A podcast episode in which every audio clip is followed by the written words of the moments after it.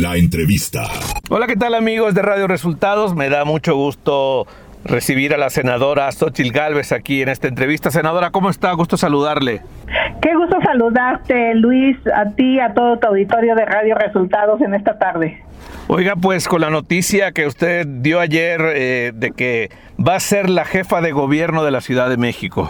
Pues estoy convencida de que está todo puesto, hay una oposición que crece en la ciudad, una ciudad que se cae a pedazos, 25 años de unos gobiernos que no le han dado al clavo. Por supuesto que reconozco avances importantes en materia de derechos, de libertades, eh, algunos avances en materia de movilidad, pero son insuficientes. Es una ciudad que sigue siendo insegura a pesar de los buenos resultados que presuma García Harfush. Una ciudad que tiene graves problemas de suministro de agua y que si no hacemos algo vamos a tener una crisis de una dimensión incalculable. Una ciudad que ha perdido competitividad en el país por malas decisiones económicas que se han tomado. Nos salimos del mercado de la innovación, de las tecnologías, de la industria sin chimeneas.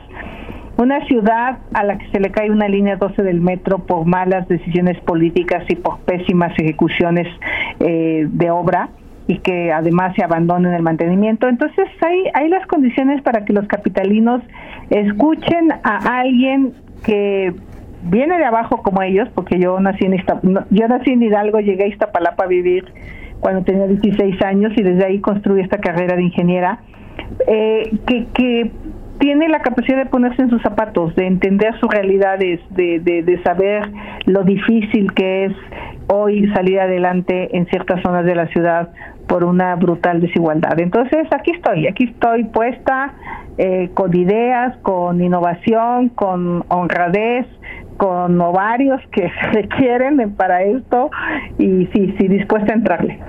Oiga, y bueno, como decía usted, la vida la ha preparado, ya fue lo que ahora es alcalde, bueno, fue delegada eh, de Miguel Hidalgo, ya le tocó legislar, o le toca ahora porque es senadora, ya estuvo en un gabinete federal con Vicente Fox, o sea, tiene, digamos, toda la óptica de nivel gobierno, aparte, el hecho de ser de provincia también es, eh, pues, un punto medular, porque muchos hemos llegado del interior de la República a vivir a la capital del país.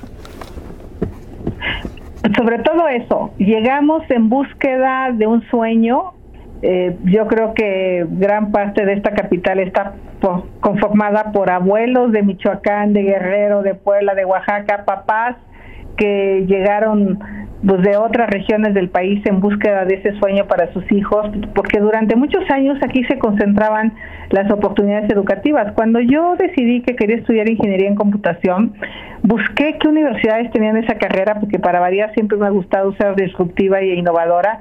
No se me ocurrió estudiar medicina o derecho, no, se me ocurrió estudiar la carrera más innovadora que había en ese momento, que era eh, ingeniería en computación, y solo la tenía la UNAM, entre algunas pocas universidades a nivel nacional y por eso había que venir a la Ciudad de México a estudiar al UNAM. De ahí tuve compañeros de Sinaloa, de Sonora, de Puebla, o sea, habíamos gente de todo el país buscando esas oportunidades. Entonces, hasta el equipo de fútbol del Cruz Azul se vino a la ciudad también en búsqueda de tener un, un, mejor espacio. Entonces, eh, claro que eso me da una visión distinta de la ciudad, pero sobre todo tengo 43 años de vivir en la ciudad. Se le ha tocado ver, digamos, la evolución cuando era regente a pasar a ser ya alguien elegido por la ciudadanía y, y cómo, cómo ha cambiado la ciudad en, todo esto, en su administración, ¿no?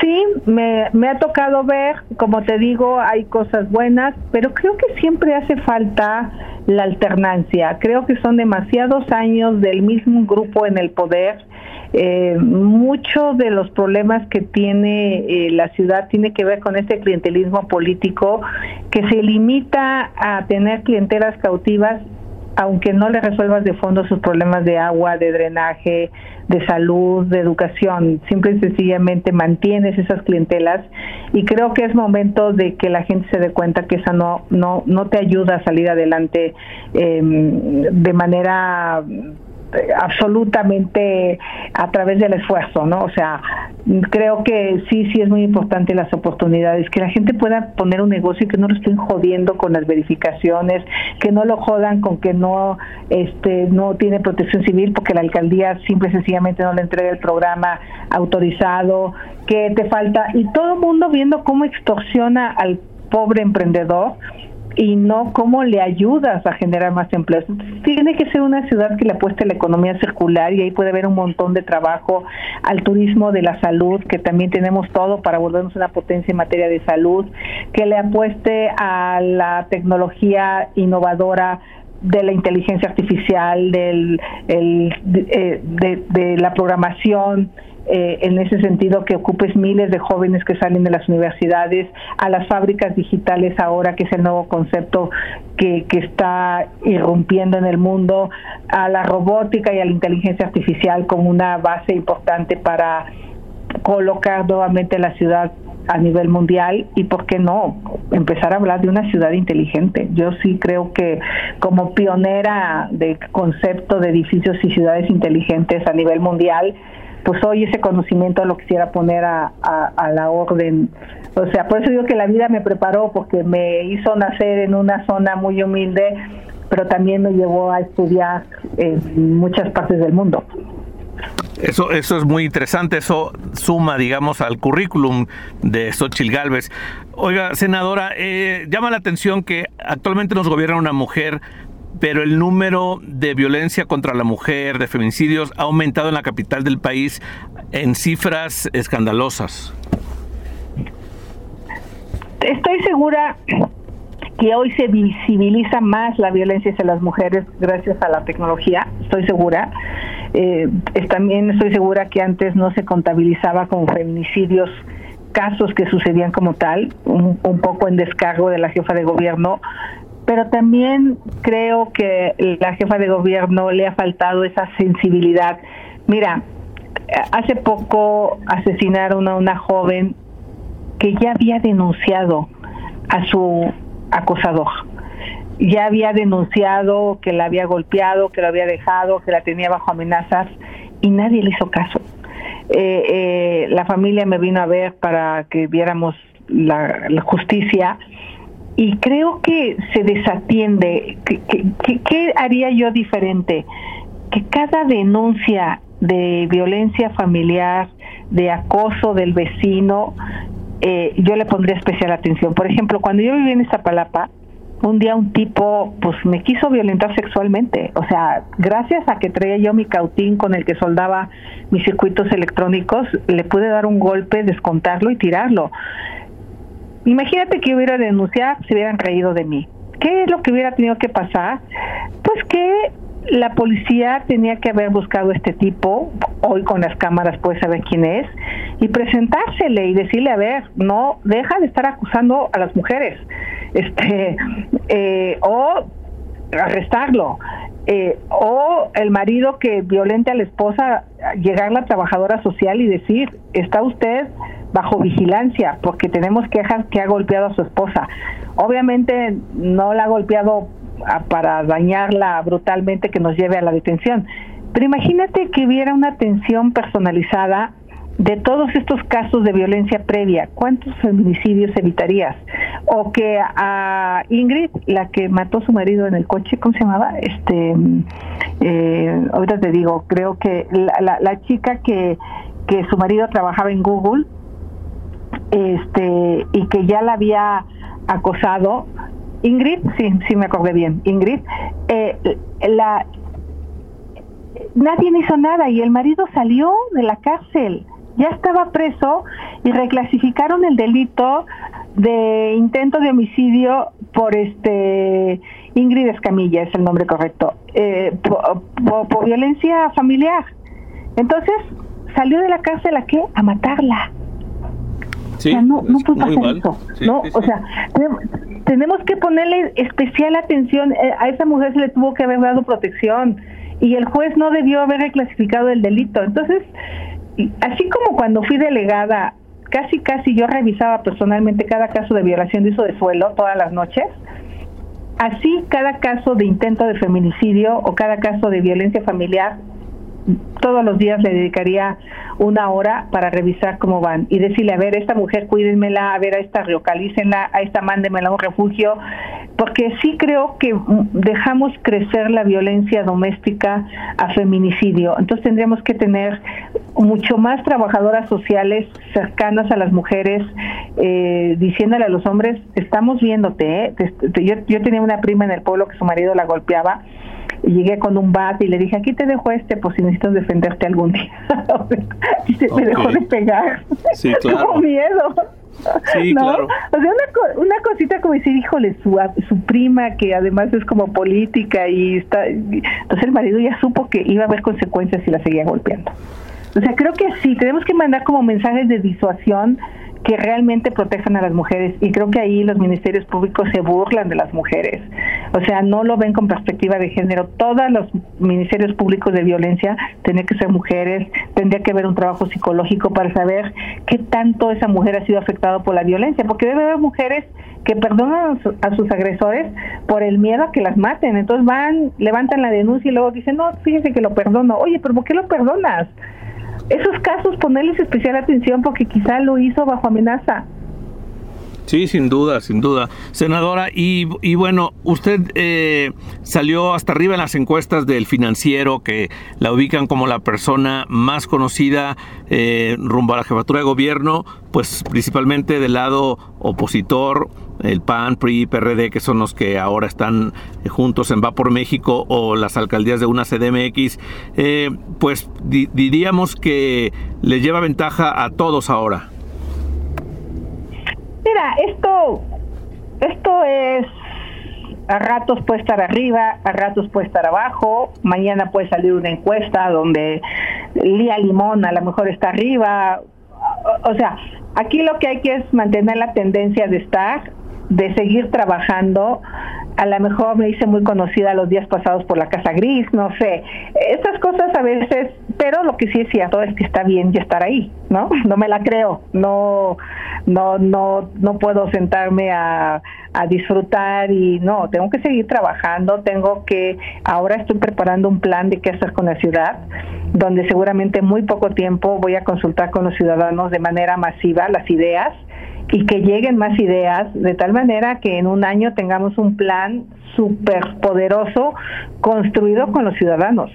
A ver, sí, está padre bajarse del coche, pero si los ciudadanos no quieren bajarse del coche, así ponga el mejor transporte público.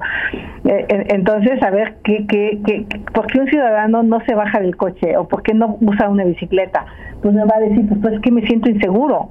Entonces hay que hacer más ciclovías, hay que hacer mejor transporte público, hay, hay muchas cosas que hacer, pero pues sí hay que escuchar mucho a los ciudadanos. Entonces a eso me voy a enfocar sin descuidar mi trabajo legislativo, porque quiero decirte que soy una senadora que nunca ha faltado, mm, salvo por una alerta de COVID y salvo por asistir a la COP26. Pero de ahí en fuera nunca he faltado a mi trabajo. Oiga, senadora, ahorita nombraba usted a Lía Limón. Ayer ella nos decía en, este tema de, de, de Xochitl Galvez, decía pues que se le hacía muy bien que, que ya Xochitl Galvez hubiera dicho que, que quiere ser la candidata. Y ella decía, yo quiero ser parte del proyecto que saque a Morena de la, de la Ciudad de México, decía Lía Limón. Pues yo le diría lo mismo a Lía, te lo acabo de decir. Estoy convencida que este proyecto se tiene que hacer en equipo.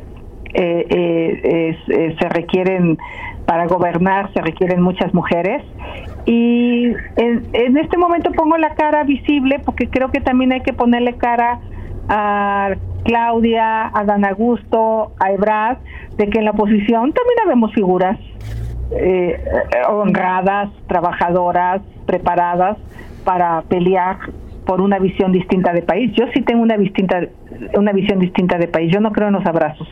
Hoy este asesinato de eh, eh, esos dos jesuitas en la Tierra Tarahumara me parece inaceptable y me parece que eh, los abrazos no están siendo suficientes porque nosotros damos abrazos como gobierno y ellos dan balazos. Yo no pido que maten a los delincuentes, pero sí que los detengan y los castiguen. Sí, sin duda. Oiga, ya por último, ¿ha tenido acercamientos ya o ha recibido llamadas o WhatsApp de, de gente del PRI, del PAN, del PRD que, que le han dicho, Xochitl, estoy contigo? Muchísima gente me ha felicitado las cúpulas partidistas no todavía, y tampoco pretendería que me felicitaran, ellos tienen que ser imparciales y no tienen que eh, apoyar a uno a otro, pero sí estoy sorprendida de la cantidad de gente que mira con entusiasmo el proyecto. Hay columnas que dicen que, que a mí no me quieren, que yo estoy fuera, que no soy la consentida de, de los partidos.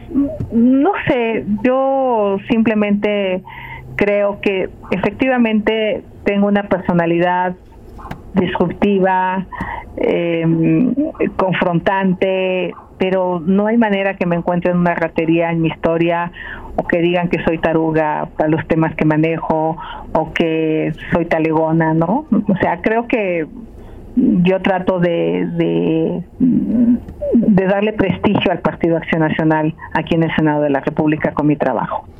Sin duda, y bueno, pues ya esa era la penúltima pregunta, porque la pregunta última es, ¿qué va a pasar con Cruz Azul si Xochitl Gálvez es la jefa de gobierno? Pues mira, hay tantos cruzazulinos en la ciudad. Primero les mando un saludo, un abrazo a todos. Este, sí hay que hacerle un estadio al Cruz Azul, ¿no?